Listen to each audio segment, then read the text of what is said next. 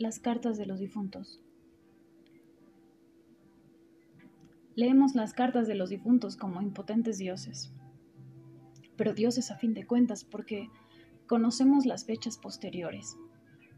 Sabemos qué dinero no han devuelto, con quién se casaron rápidamente las viudas, pobres difuntos, inocentes difuntos, engañados, falibles, ineptamente precavidos.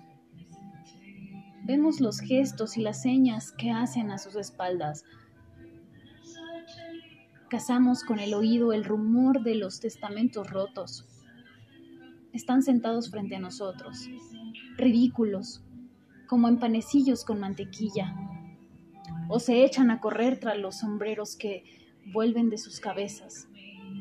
Su mal gusto, Napoleón, el vapor y la electricidad, sus mortales curas para enfermedades curables, el insensato apocalipsis según San Juan, el falso paraíso en la tierra según Juan Jacobo. Observamos en silencio sus peones en el tablero, solo que tres casillas más allá. Todo lo previsto porque ellos salió de una manera totalmente diferente o un poco diferente, es decir, también totalmente diferente.